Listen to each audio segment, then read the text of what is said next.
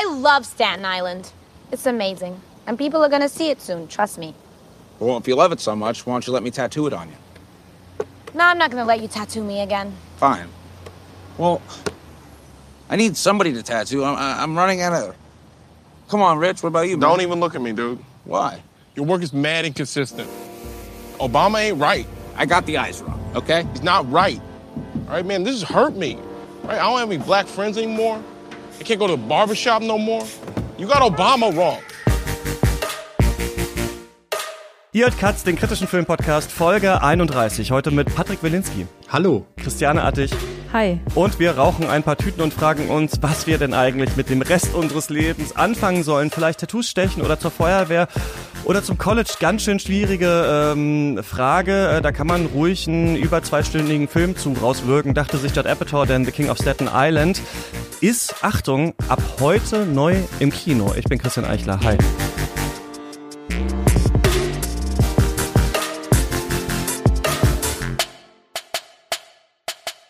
Patrick, würdest du gerne mal jemanden tätowieren? Ah, ja, so rum ja. Also jemanden tätowieren gerne, aber ich würde sehr ungern selber tätowiert werden, denn ich habe Angst vor Nadeln und bin der Boy with no tattoo und das wird auch so bleiben. Ja, aber hast du nicht dann auch Angst, mit dem Nadeln anderen etwas anzutun? Ach nee, ich glaube, da kann man ja seine sadistische Seite ausleben. Das ist doch ganz nett eigentlich. Ja, wie ist bei dir, Christiane? Äh, ich ich habe viele Tattoos. Ich, äh, ich mag das gern. Ich möchte aber nicht gern andere Leute tätowieren, weil das viel zu viel Verantwortung ist. Ja, ich, ähm, ich habe mir auch überlegt, ich würde, glaube ich, hätte, glaube ich, mal Bock, aber ähm, ja, das müssten halt so, ne, so Leute sein, die wirklich komplett drauf scheißen, was da am Ende bald rauskommt, weil ich auch nicht zeichnen kann. Kann man da eigentlich jemanden so richtig verletzen, wenn man zu tief sticht oder so? Äh, sicherlich. Okay, na gut. Vielleicht auch nicht so gut. Ich wäre fast tätowiert. Äh, Grüße an meine Oma und meine Mama übrigens an dieser Stelle, denn ich, äh, ich habe irgendwie dieses Jahr gedacht, so alles neu und keine Ahnung was. Und ich finde es immer bei anderen Leuten so cool, wenn die tätowiert sind und dachte dann so, na gut, dann du bist 31, jetzt fängst du damit an. Und dann habe ich so, man macht das ja heutzutage bei so coolen Tattoo-Studios, so über Instagram schreibt man ja so die Leute an und so. Und dann habe ich so angeschrieben und so Termin gemacht und sagt so, was ich will und sowas. Und dann war die aber irgendwie so, die Tätowiererin irgendwie hatte gerade auch irgendwas und hat dann ja so ewig nicht geantwortet und wir hatten schon einen Termin, aber keine Uhrzeit und dann hat sich das einfach so drei Wochen gezogen, wo ich keine Antwort bekommen habe, wie das halt so ist bei so Online-Kommunikation heutzutage und dann war die Woche und ich konnte ich nicht mehr und dann habe ich geschrieben, ja, nee, passt nicht mehr. Und dann meinte sie, ja, können wir direkt einen Termin für September machen und ich glaube, jetzt ist das Thema einfach für mich durch. Also ich, ich werde jetzt mich jetzt nie mehr tätowieren. Ich glaube, es gab dieses kleine Fenster, wo ich gedacht habe, na gut, jetzt geht's los und dann habe ich so, dadurch das so gezogen hat, habe ich dann immer mehr so gedacht, ah, ich weiß nicht so richtig und so und deswegen, ja, bleibe ich jetzt vielleicht, sind wir dann vielleicht zusammen die Boys ähm, without Tattoos, Patrick. Aber, aber das sind ja, was wär's denn gewesen? Was hättest du dir denn das tätowieren verrate lassen? ich an dieser Ah, Stelle nicht. okay. Denn ich glaube, wenn, falls ich es nochmal mache, ich habe mal gehört, man soll nicht so viel. Ich finde sowieso, sollte man, muss man aufpassen, mit wem man über welche Ideen spricht, wenn man kein negatives Feedback bekommt. Und ich glaube, bei, ähm, bei Tattoos äh, ist es vielleicht auch so, keine Ahnung. Werden wir mal sehen. Vielleicht komme ich irgendwann, sehen wir uns dann total zugehackt äh, in äh, Venedig oder auf der nächsten Berlinale oder so. Du machst, du warst schon hier im Podcast, aber immer nur, als wir uns auf der Berlinale gesehen haben, Patrick. Du machst eigentlich ähm, beim Deutschlandfunk die Filmsendung Vollbild. Wie ist denn das gerade so? äh, Während nicht so viele Filme rausgekommen sind, da musstet ihr ja wahrscheinlich auch überlegen, was machen wir jetzt für Themen? Wie habt ihr das gelöst? Ja, wir hatten so ein paar Sondersendungen gemacht in der ganz harten, äh, ja, wir hatten keinen Lockdown, aber in der Phase, wo wir alle nicht rausgingen, hatten wir so Sondersendungen zum Thema aus dem Fenster gucken, das Fenster im Kino. Und mit der Zeit hat sich ja halt herauskristallisiert, dass es ja die Wirtschaft trifft, die Filmwirtschaft, die Filmbranche in Deutschland, in Europa, in Amerika. Und da haben wir ja permanent zu berichten. Wir haben tolle Corris. Also es geht auch ohne klassische Filmstarts, wobei ich sage, ich hab's lieber mit den klassischen Filmstarts. Ich will hier nicht den Film mit fünf Buchstaben ansprechen, über den wir schon ähm, letzte Woche wieder Falschinformationen verbreitet haben, weil sich das ja jeden Tag ändert. Aber kurz, wie siehst du die Kinosituation gerade in Deutschland? Denn man hat ja das Gefühl, oh weia, mal gucken, wie viele Kinos sich noch über das Jahr retten können, oder? Es sind ja auch gar nicht so viele offen. Ich glaube, wir haben so gut die Hälfte der Leinwände sind offen. Das sieht einfach nicht gut aus. Es fehlen die Leute. Und die Leute sagen, sie würden ja gerne ins Kino gehen bei Umfragen, aber es fehlt ihnen der Film. Und dann beißt sich die Katze, Katze natürlich wieder in den Schwanz, wenn die amerikanischen Filme nicht die Zugpferde sind für die großen Massen. Haben es auch die Arthouse-Filme schwerer, sich drum herum zu grippieren und das allgemeine Bedürfnis nach Kino zu befriedigen. Es sieht nicht ganz gut aus. Es wird alles gestopft, was mit Subventionen zu stopfen ist. Ist, aber ähm, ich glaube, das ganze Feld auch der Distribution wird sich jetzt auf Dauer nochmal neu sortieren. Also eigentlich spannende Zeiten, aber für viele Kinobetreiber dann keine allzu rosigen Aussichten. Ja, wie doll fehlt dir das Kino, Christiane? Ja, total. Also ich meine, ich könnte ja auch wieder, die Kinos haben ja hier teilweise auch schon wieder auf, ähm, wie Patrick ja auch schon angedeutet hat, aber ja, es laufen noch nicht so richtig geile Filme, für die ich mich jetzt wirklich auch äh, raustrauen würde, aber ja, auf jeden Fall fehlt mir das. Was ich ganz interessant finde, wir sprechen über The King of Staten Island heute ja, ist das Filmposter äh, dieses Films, denn da steht drauf, ab 30. Juli im Kino und auf VOD. Und ich kann mich nicht erinnern, also gab es bestimmt auch schon mal, aber sowas ähm, häufig schon gesehen zu haben. Also auch so eine Art neue Sache. Wir kennen das ja, dass Netflix manchmal Filme so eine Woche vorher oder sowas schon mal ins Kino bringt oder so. Aber dass man sagt, wir machen jetzt den gleichzeitigen Start, eigentlich finde ich schon ähm, sehr interessant. Ich weiß aber nicht, auf welchen Plattformen der kommt. Ich habe es nicht äh, gefunden. Weißt du das, Patrick? Ja, es gibt sogenannte Virtual Cinemas, die dann speziell diesen Film für einen Preis von 20 Dollar oder hier werden es dann so 18 Euro sein, Puh. zeigen. Ähm, das ist ja sowieso eine Strategie, die sich jetzt durchsetzen wird, weil der Film ist ja auch produziert von Universal und die haben jetzt mit AMC, der größten Kinokette der Welt, einen Vertrag geschlossen, der besagt, dass über mehrere Jahre hinweg Universal-Filme nur drei Wochenenden im Kino sein müssen und dann ohne Probleme auf VOD-Plattformen gezeigt werden können. Damit ist das klassische, ja, Auswertungsfenster kaputt, anders, also neu. Ne? Mhm. Was hältst du davon? Äh, ich finde es problematisch, aber auch irgendwie spannend, weil das ist nun wirklich so eine Art ähm, seismische Verschiebung. Das wird, glaube ich, noch sehr, sehr viel in Bewegung bringen. Erstens werden deutsche Kino Kinobetreiber Universal sicherlich irgendwie boykottieren, aber auf Dauer kann sich das nicht durchsetzen. Ich glaube, Filme werden immer schneller auch auf VOD zu sehen sein. Ich glaube, dass das Fenster, so wie wir es kannten, bald nicht mehr existieren wird. Ja, der Film auf jeden Fall jetzt gleichzeitig auch, also müsst ihr gar nicht ins Kino gehen, könnt ihr aber natürlich, um den äh, zu schauen, sondern könnt ihr noch online kaufen. Ähm, der ist von Judd Apatow. Patrick, du weißt nicht nur, wer das ist, sondern du hast ihn neulich auch gesprochen, ne? Ja, das war ganz lustig, weil man zurzeit ja nur noch zoomt und so deshalb zoomst du ja auch mit Regisseuren in Amerika. Kriegt man dann mehr Leute? Also ist es da so, dass dann eher mal jemand sagt, na gut, machen wir halt? Ähm, ja, und vor allem bei uns ist ja dieses 101, also dieses keine Gruppeninterviews, sondern Einzelinterviews sehr wichtig für unseren Sender und das funktioniert häufiger, vor allem weil die Stars oder die Talents, wie das ja so schön heißt, nicht mehr rumgeflogen werden müssen ähm, und auch wir nicht mehr viel reisen müssen. Das ist auch natürlich klimafreundlicher und ähm, ob ich jetzt, ich muss ihn ja eh overvoicen mit Deutsch, also ob der jetzt mit Zoom-Qualität vorliegt oder mir gegenüber saß, was zwar netter ist, ist nicht so schlimm, aber nett mit ihm zu sprechen jedenfalls. Er war gut drauf. Ihr wisst sicherlich schon, dass ihr Katz äh, finanziell unterstützen könnt. Das geht auf steadyhq.com slash Katz und wenn ihr das mit mindestens drei Euro im Monat macht, dann erhaltet ihr heute noch eine neue Mailback-Folge, in der Lukas und ich unter anderem über Sigrid Löfflers Kritik sprechen dass das Internet die Literaturkritik kaputt gemacht hat. Wir fragen uns, wie sieht es eigentlich bei der Filmkritik aus? Und dann morgen unser großes Special über alle Filme von Sergio Leone mit mir, ähm, Wolfgang und Lukas. Schaut mal rein und falls ihr uns unterstützt, vielen Dank. Kannst du uns erzählen, ähm, wer das eigentlich ist? Ja, natürlich, Judd Apatow, das, das ist ja mittlerweile ein, ein, so, so eine Art Vater der amerikanischen Comedy. Er selber kommt aus der West Coast Stand-up-Szene. Da, dazu muss man wissen, dass die amerikanische Comedy-Szene sich so in Los Angeles, Chicago und New York aufteilt. Aber allen Schulen gemeinsam ist, dass sie das Stand-up improvisieren zelebrieren. Und er ist ein großer Improvisateur. Und seitdem er sich jetzt im Filmgeschäft oder jetzt schon eine Zeit lang rumtreibt, ist er auch vor allem als Produzent Prozent für ja neue Stand-up-Talente bekannt. Er ist so eine Art Mentor geworden, Vater von Leuten wie Jonah Hill, James Franco, Seth Rogen. Die hat er alle mehr oder weniger entdeckt und ihnen auch die ersten Filme und Serien gegeben oder produziert oder nicht immer Regie geführt, aber zumindest als Produzent war er parat. Und so als Vaterfigur zieht es sich auch durch seine eigenen Filme. Ich meine, über den Film, über den wir jetzt sprechen wollen, das ist ja auch eine Art Vehikel für diesen Hauptdarsteller, den wir hier in Deutschland zwar vielleicht noch nicht kennen, aber in Amerika Mm, ist äh, Pete Davidson ein bekannter Name, nicht nur durch Saturday Night Live, diese Sketchshow im Fernsehen, sondern auch durch seine zahlreichen Affären mit sehr bekannten Frauen.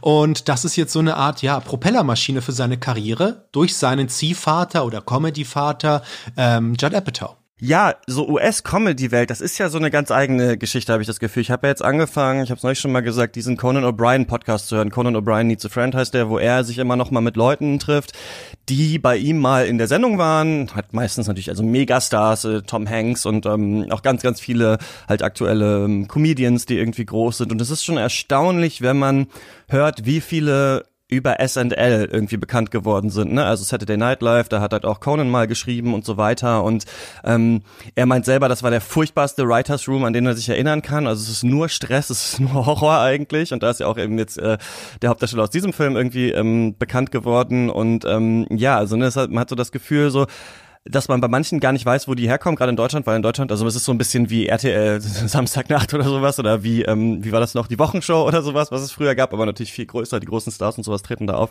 Und da ähm, kam er auch äh, raus. Christiane, hast du irgendeine Beziehung so zu Judd Apatow-Filmen? War das was, was ihr, weiß ich nicht, was du so in deiner Jugend geguckt hast? Ähm, Beziehung würde ich jetzt ein bisschen zu, also zu viel gesagt finden. Ich, ich mag einige seiner Produktionen. Ich mag seine allererste Serie Freaks and Geeks mhm. sehr, sehr, sehr gerne gerne. Und ähm, alles, was danach kam, ist so gefühlt von der Qualität immer, immer schlechter geworden, leider. Ja, wie ist es bei dir, Patrick? Ich mag alle seine Filme, vor allem da, wo er Regie führt. Ich würde dann nämlich auch immer argumentieren, dass er auch ein guter Bildermacher ist. Das ist jemand, der sehr, sehr nah an den Figuren ist und ihnen auch immer viel Raum gibt für seine Schauspieler. Es sind natürlich immer Männerbünde, die er zelebriert, aber er gibt das ja auch immer zu, dass der Männerbund und auch die Idee des Mentors, der einen, ja, letztendlich das Erwachsenwerden nochmal rauszieht, dass er diese Figuren und diese Muster bedient, das gibt er ja auch zu. Aber wie er das macht, das ist schon sehr eigenständig im amerikanischen Kino und die amerikanische Filmkomödie hat er ja dadurch so ein bisschen von innen heraus auch erneuert und das ist keine kleine Leistung. Mhm. Was würdest du sagen, ist das Neue so, also was er da mit reingebracht hat? Naja, es ist zunächst diese starke Selbstreferenzialität, also die Figuren, die beim Auftreten, die spielen zum Teil so verzögerte, ja, oder, oder sagen wir mal überforderte, nein, nicht überforderte, aber so ein Teil übersteigerte Form von sich selbst, dass er fragt immer seine Hauptfiguren, what's your wound, also seine, seine Hauptdarsteller, was ist deine Wunde, woran, woran leidest du? Und wenn wir über den aktuellen Film sprechen werden, werden wir auch erfahren, dass es eine autobiografische Geschichte ist. Der Hauptdarsteller hat wirklich seinen Vater verloren und das zieht sich durch viele seiner Filme, dass viele sich selbst spielen. Also Adam Sandler zum Beispiel in Funny, Funny People spielte er einen Stand-up-Comedian, der auch Filme dreht, die nicht so lustig sind und so weiter und so fort. Um dadurch auch dennoch so eine Art Annäherung zwischen den Menschen in diesem Milieu zu zeigen. Da ist er sehr genau, da ist er wirklich sehr präzise. Das sind zwar jetzt nicht immer die intellektuellen Bilderwelten, die er erschafft, aber er ist sehr nah bei den Menschen und ein Realist der Gefühle, würde ich sagen. Mhm. Christiane, du hast ähm, eine kleine Zusammenfassung für uns vorbereitet. Worum geht's denn in The King of Staten Island? Es geht um Scott, der ist unser Protagonist und 24 Jahre alt. Der ist psychisch labil, wie wir gleich am Anfang schon mitbekommen, körperlich krank und wohnt noch bei seiner Mutter. Sein Vater starb vor 17 Jahren bei einem Einsatz als Feuerwehrmann und das ist ein Verlust, den Scott bisher nicht überwinden konnte. Er lebt, wie wir merken, planlos in den Tag hinein, hängt kiffend mit seinen Slacker-Freunden rum und ist nicht in der Lage, eine tiefergehende, verantwortungsvolle Beziehung zu seiner Freundin Kelsey aufzubauen, die sich das durchaus wünscht. Er hat einen ziemlich absurden und naiven Traum, nämlich ein Tattoo-Restaurant zu eröffnen. Aber tätowieren kann er eher schlecht als recht. Und äh, naja, so ethische Grundsätze sieht er auch nicht so eng. Und so kommt es dann, dass er eines Tages dem neunjährigen Harold ein Tattoo verpassen möchte. Und er fängt auch an, aber nach der ersten Linie haut Harold dann ab, weil es wahrscheinlich doch zu weh getan hat. Und äh, dem Vater von Harold namens Ray, dem fällt es nicht schwer herauszufinden, wer seinem Sohn diese Linie gestochen hat. Und so kommt es dann dass Ray auf Scotts Mutter trifft und zwischen den beiden entwickelt sich dann eine Romanze, die Scott nicht akzeptieren kann, denn Ray ist, wie sein Vater es auch war, ein Feuerwehrmann. Ja, große, die große Vaterfigur, die hier über allem schwebt in diesem Film, in dem Conan O'Brien Podcast war er neulich, wann, äh, nicht neulich, ich höre das nach, also wahrscheinlich ist das schon zwei Jahre alt, aber Jimmy Kimmel war zu Gast. Und ähm, die haben so ein bisschen geredet halt über Late Night und so weiter und dann haben sie über die Frage geredet, was sagen die eigentlich zu Schauspielenden, wenn die bei denen zu Gast sind, wenn sie die Filme nicht gesehen haben von denen oder die Filme schlecht fanden. Und dann sagt halt Conan O'Brien, dass er ähm, nicht sagt, uh, love your new movie, sondern people are loving this. Also immer wenn Conan O'Brien sagt, people are loving this, heißt es entweder er hat den Film nicht gesehen oder er fand den Film schlecht. Und deswegen wollte ich gerade mal nachschauen auf YouTube, okay, Conan macht glaube ich gerade gar keine Sendung so, aber war dann irgendwo Bill Burr zu Gast und hat darüber geredet und Bill Burr war zu Gast bei äh, Jimmy Kimmel und Jimmy Kimmel hat auf jeden Fall nichts zur Qualität des Films gesagt, aber dann später zu der ähm, Netflix-Serie von Bill Burr gesagt, ah, it's very funny. Also habe ich mich da gefragt, okay, mal gucken, kann man das herausfinden, vielleicht fand er die auch nicht so ähm, dolle. Ähm, Christiane, habe ich natürlich jetzt, noch nicht nochmal erwähnt, du bist ja ähm, Psychologin, machst unter anderem den Podcast Brainflix. Es geht ja hier auch tatsächlich um jemand, der mit ja einem Trauma vielleicht zu kämpfen hat, der mit diesem Tod des Vaters, der als Feuerwehrmann im Feuer äh, gestorben ist, nicht so richtig abschließen kann, der in seiner Umwelt auch immer noch ähm, mit diesem Baggage quasi begegnet. Hat das für dich funktioniert in dem Film? Hm, sehr, sehr schnell nicht mehr. Ich muss sagen, ich fand den Anfang überzeugend und äh, auch irgendwie sehr vielversprechend. Also der Film beginnt ja mit einem Suizidversuch von Scott. Und da dachte ich schon so, okay, das, das äh, setzt the bar hier schon ziemlich hoch so. Ähm, aber im Verlaufe des Films wird das halt immer weniger thematisiert und, es, und, und das, was wir sehen, ist halt auch extrem oberflächlich. Also das, was mir noch gefallen hat, war, ähm, dass gesagt wurde, dass er beispielsweise beim Sex auch Probleme hat aufgrund der Antidepressiva, wo ich dachte, okay, krass, das ist schon ziemlich realistisch so. Das finde ich interessant, dass es hier so, so explizit gesagt wird. Aber alles, was danach kommt, ähm, verfranst verletzt sich so und deswegen finde ich das hier keine gute Repräsentation von psychischen Problemen im Film. Wie, ähm, Patrick, du meinst, du magst alle seine Filme, den auch? Ja, ich finde ihn für Jet App, ich glaube, man muss sich diesem Film oder man kann sich diesem Film so aus unterschiedlichen Perspektiven nähern. Es ist natürlich was anderes, wenn ich mir den Film jetzt im Werk von Jet Apatow ansehe, dann fällt mir natürlich auch, dass der Humor noch nicht ganz so vulgär ist, wie er eigentlich auch sein kann. Der ist sehr runtergedimmt, also die paar Kiffer-Jokes, die es hier gibt, das ist sehr low-key. Ja, das geht viel härter. Äh, auch visuell ist es jetzt nicht so, dass permanent jemand auf die Fresse fällt oder irgendjemand in die Eier tritt. Das passiert ja auch da laufend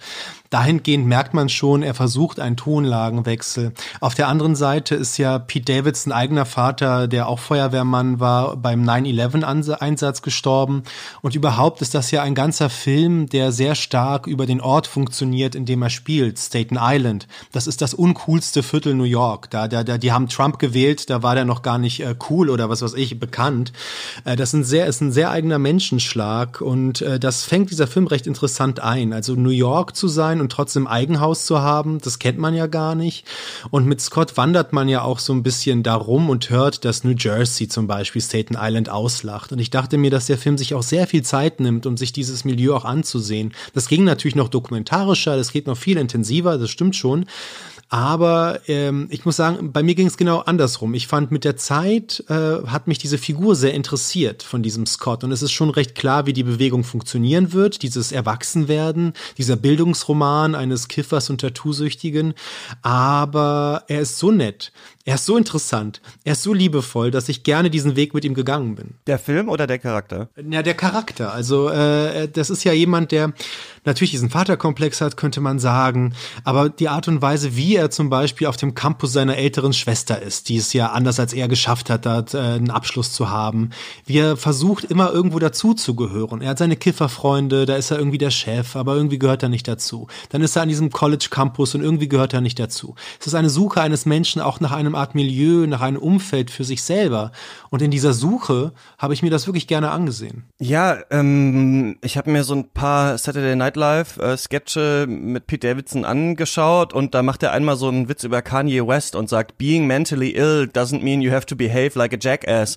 Und da habe ich mir so gedacht, ja, die Memo hat es vielleicht nicht so ganz in das Drehbuch geschafft, denn ja, das stimmt. Also das ist ein Film über so weiße Middle Class, vielleicht sogar darunter äh, Leute mit Daddy-Issues und da kann ich auf jeden Fall äh, zu relaten, aber ich habe trotzdem das Gefühl, wenn ich euch jetzt besoffen eine halbe Stunde mit der Geschichte meiner Beziehung zu meinem Vater zum Beispiel zulabern würde, würde da wahrscheinlich mehr rauskommen als hier in diesem Film, denn was ich vor allem so schwierig schwierig fand an diesem Film, ist, wie idealisiert diese Vaterfigur hier wird, selbst wenn irgendwann später versucht wird, den noch zu relativieren. Also es gibt ja später eine Szene, wo ähm, er dann in, tatsächlich bei den Firefighters ist und mit denen redet und so weiter. Und da kommt dann raus, dass der Vater halt auch ein bisschen crazy war und auch mal gekokst hat, aber er war ein Held und er ist immer als erstes in den Raum reingegangen, hat immer versucht, so viele Leute wie möglich zu retten. Und ich fand das irgendwie, also ich finde das eine sehr lahme Konstruktion zu sagen, dein Vater ist als Feuerwehrmann gestorben, jetzt kommt hier ein anderer, neuer Vater, der auch ein Feuerwehrmann ist.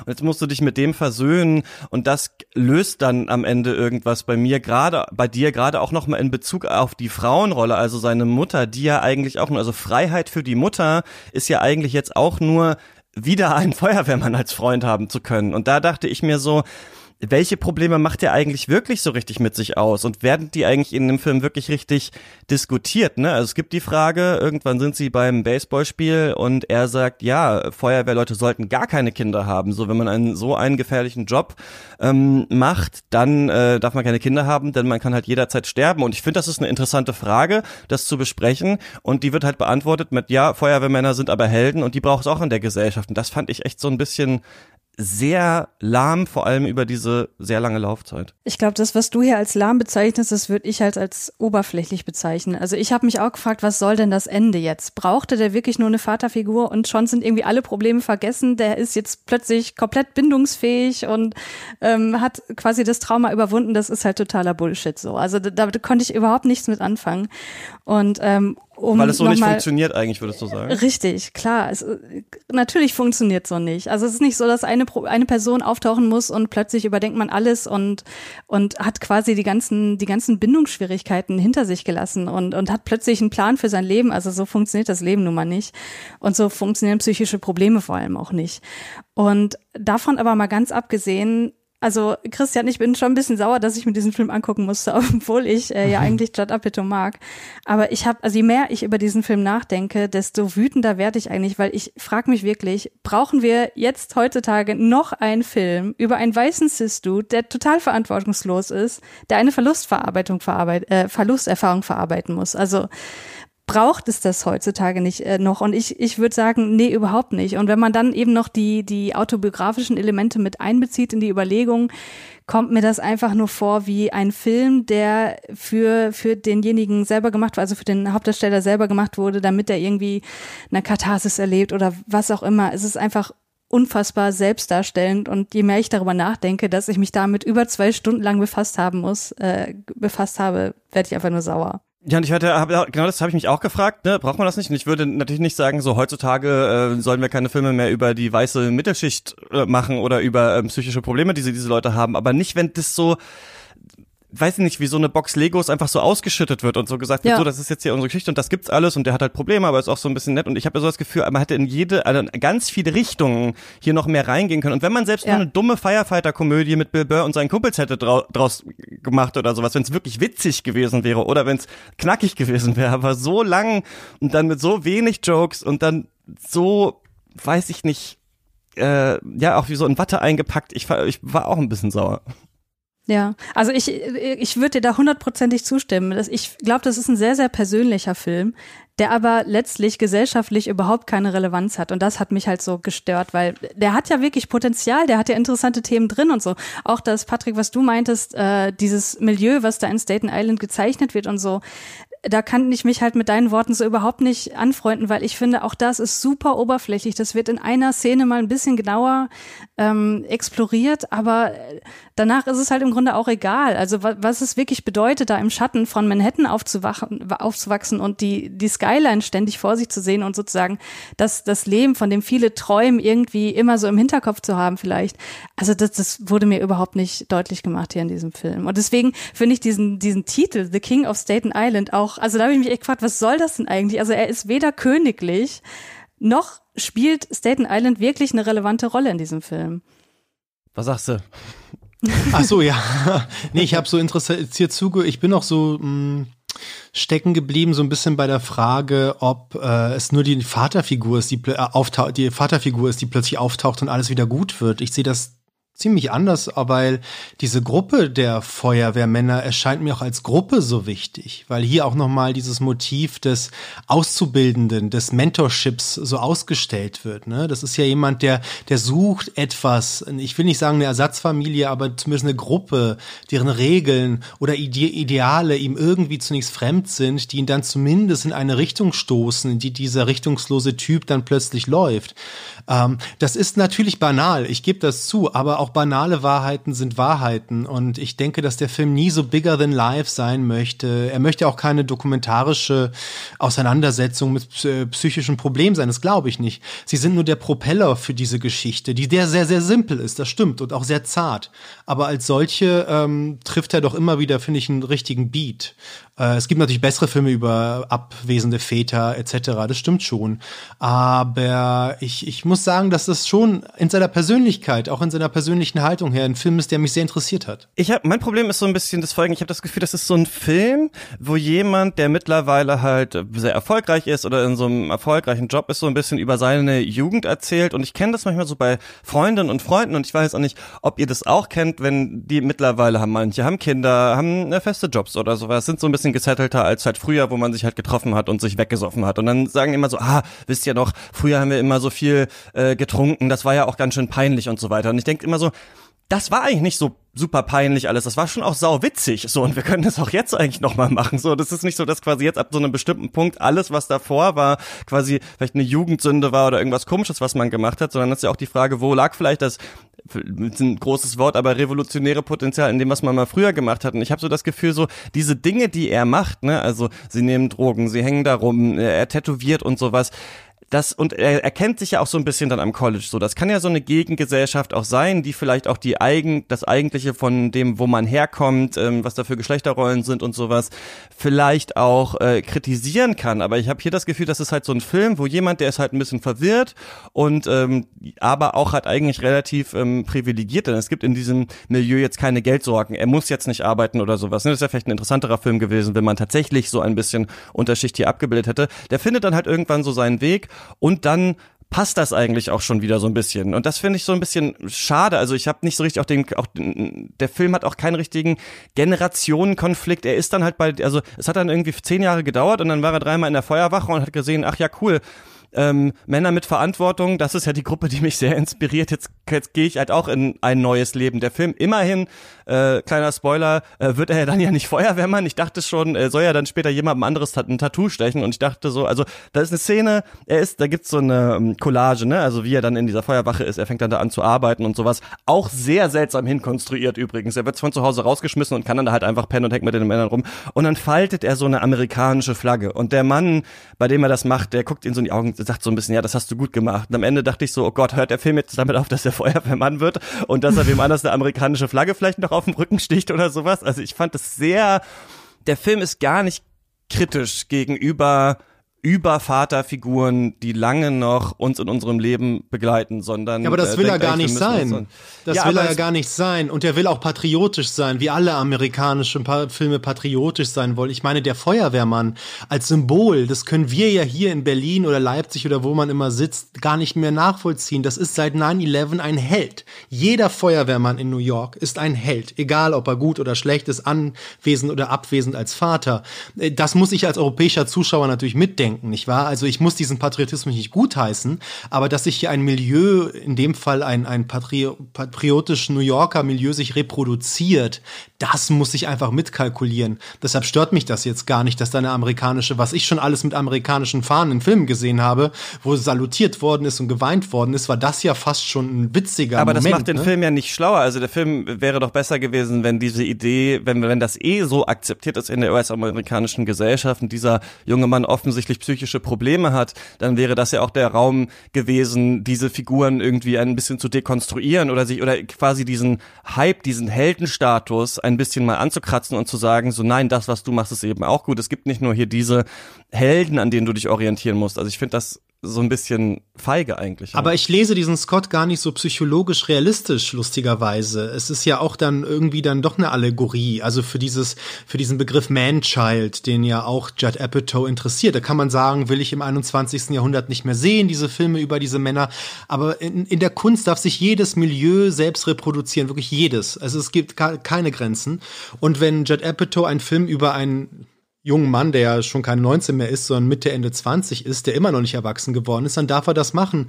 Die Frage ist, wie er das macht. Ich verstehe schon, dass da mehr drin war, dass der Film über vieles hinweggeht, was vielleicht interessanter war.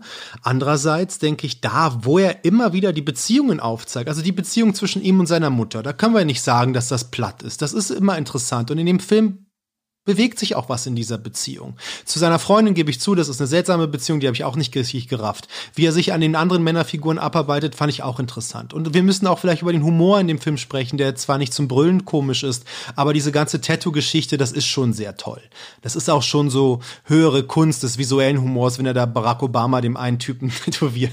Und der sieht aus wie so ein zerlaufender Käse. Also es gibt schon tolle Momente. Man kann das, glaube ich, nicht so in einen, unter, quasi mit dem Kamm in eine Richtung kämmen. Ja, das mit dem Tätowieren, wo du das ansprichst, also das ist auch was, als äh, die einzige hier in der Runde, die Erfahrung hat mit tätowiert werden. Und, äh, Nur Tätowierte sollten über reden.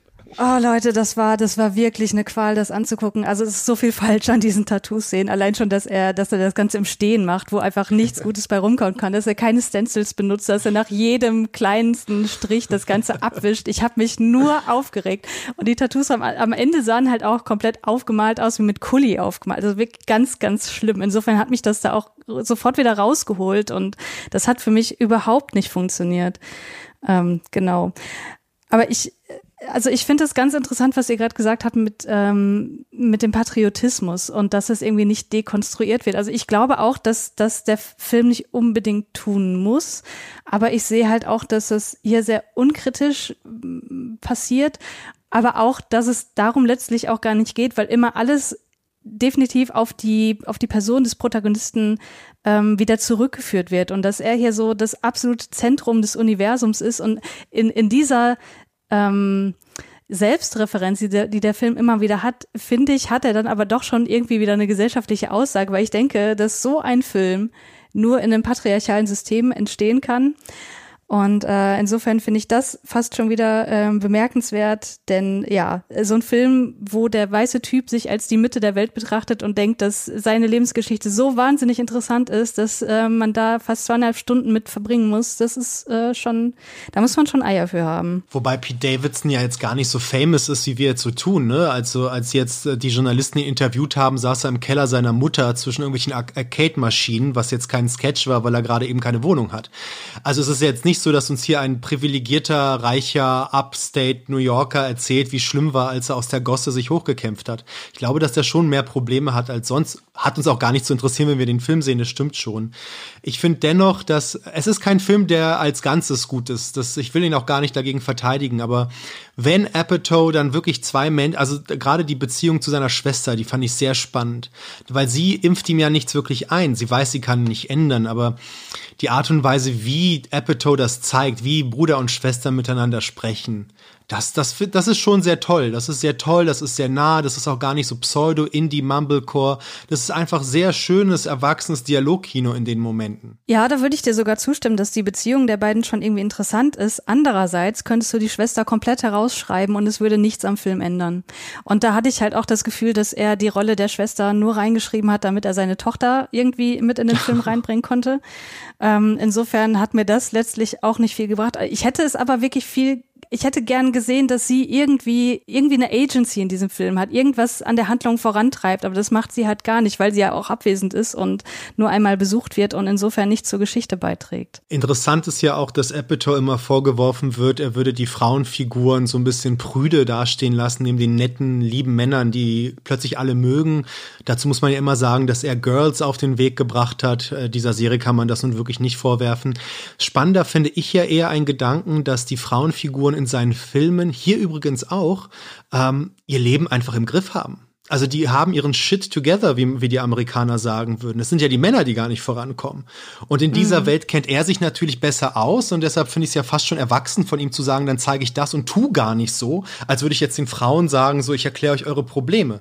Ähm, ich versuche mir das irgendwie so ein bisschen zusammenzureimen, aber wobei ich dann natürlich auch eine Vielschichtigkeit und eine Dreidimensionalität von Frauenfiguren dann auch toller fände. Gerade bei der Freundin von Pete, äh, Scott in dem Fall, wäre das natürlich angebracht gewesen an der Stelle. Ja, klar. Ja, wir hatten da neulich im Sergio Leone Special mal drüber geredet, ne, wo ja auch äh, Frauen fast gar nicht äh, vorkommen in seinen Filmen und dann auch so diskutiert, wie sieht eigentlich Leone Frauen, kann man das vielleicht auch so sagen, dass die Frauencharaktere da aber wirklich, ähm, zum Beispiel ein Spiel mit das Lied vom Tod ja eigentlich die starken Figuren sind, die irgendwie ihr Leben im Griff haben und so weiter und die Männer sind noch in quasi anderen Konfliktsituationen gefangen und so weiter ich finde nicht jeder Charakter muss bis äh, also muss jetzt komplett flashed out sein. Ähm, man muss man kann ja auch so einen weißen Typ in den Mittelpunkt stellen, klar, aber dann wünsche ich mir so ein bisschen mehr. Dann wünsche ich mir wirklich, dass man psychologisch tiefer geht, dass man wirklich schwierige Verhältnisse mit dem Vater wirklich irgendwie aufarbeitet, dass ich am Ende, wenn ich den Film sehe, das Gefühl habe,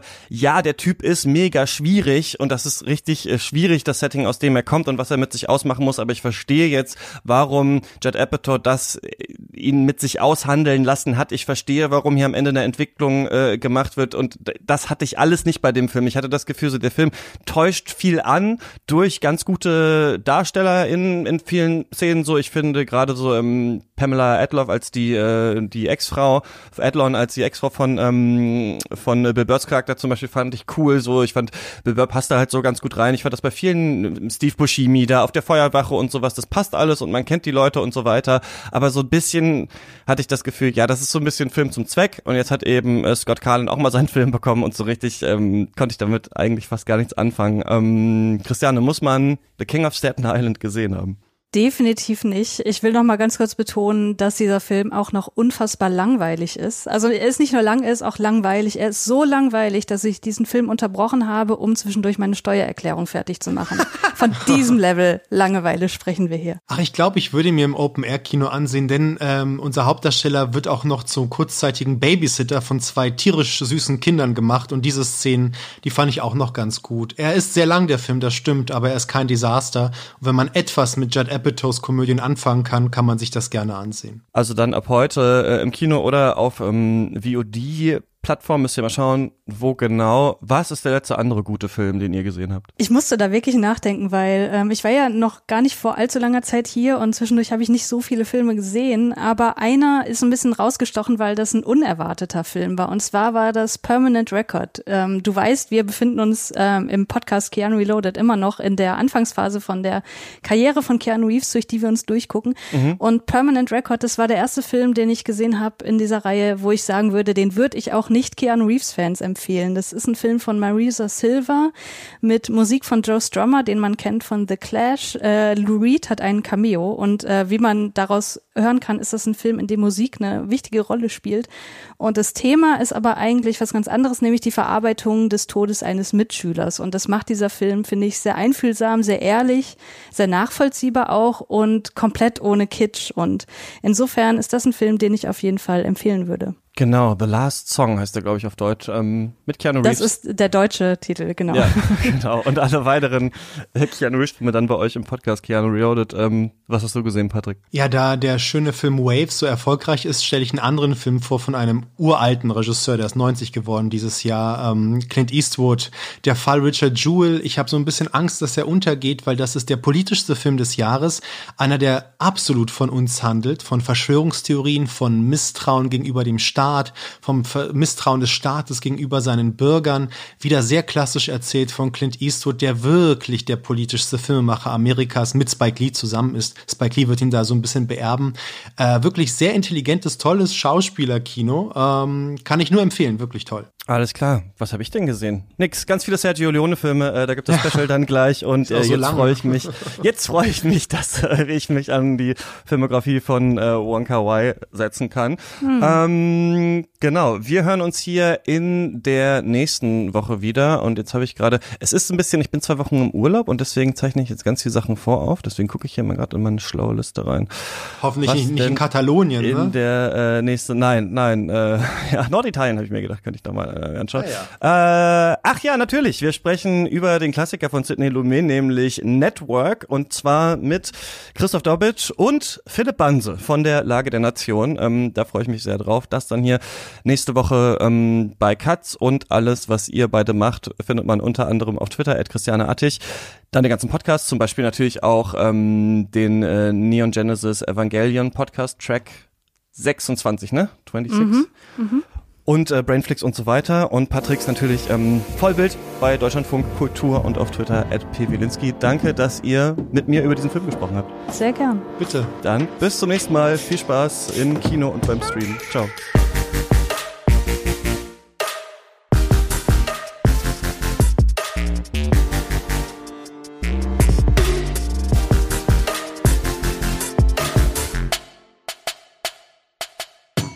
Katz ist eine Produktion von mir, Christian Eichler. Ihr könnt mir immer schreiben, zum Beispiel auf Twitter at chr-eichler oder per Mail katzpodcast at yahoo.com oder auf unseren Instagram- oder Facebook-Seiten. Und an dieser Stelle danke ich natürlich wie immer unseren Studiobossen. Das sind Joshua Franz, Memo Jeftic, Stefan Kiske, Georg Kraus, Nikolai Piuk und Tom Simmert und unseren äh, weiteren ProduzentInnen. Marcel Beermann, Dirk Böhme, Finn-Ole Clausen, Luis Derfert, Nikolas Dietz, Heiko Dörr, Jon Eden, Anna Eiselt, Sarah Eliport, Arne Leonardo, Fredwurst Medrano, Thomas Fröhlich, Elisabeth Fulda, Jörg Giese, Max Gilbert, Paul Vincent Guigas, Jonas Helmerich, Jonathan Hilgenfeld, André Holstein, Michael Kanzia, Christian Kaufmann, Sebastian Kump, Thomas Kustermann, Martin Leistner, Alfred Neumann, Jan Rubisch, Michael Schill, Gerrit Schlaf, Martin Schober, Dirk Scheweck, Andreas Siegmann, Malte Springer, Eik Stankiewicz, Marius Stein, Valentin Tischer, Tobias Walter, Philipp Watermann, Christian Wefers, David Wieching, Florian Wittenbecher, Florian Zeppenfeld,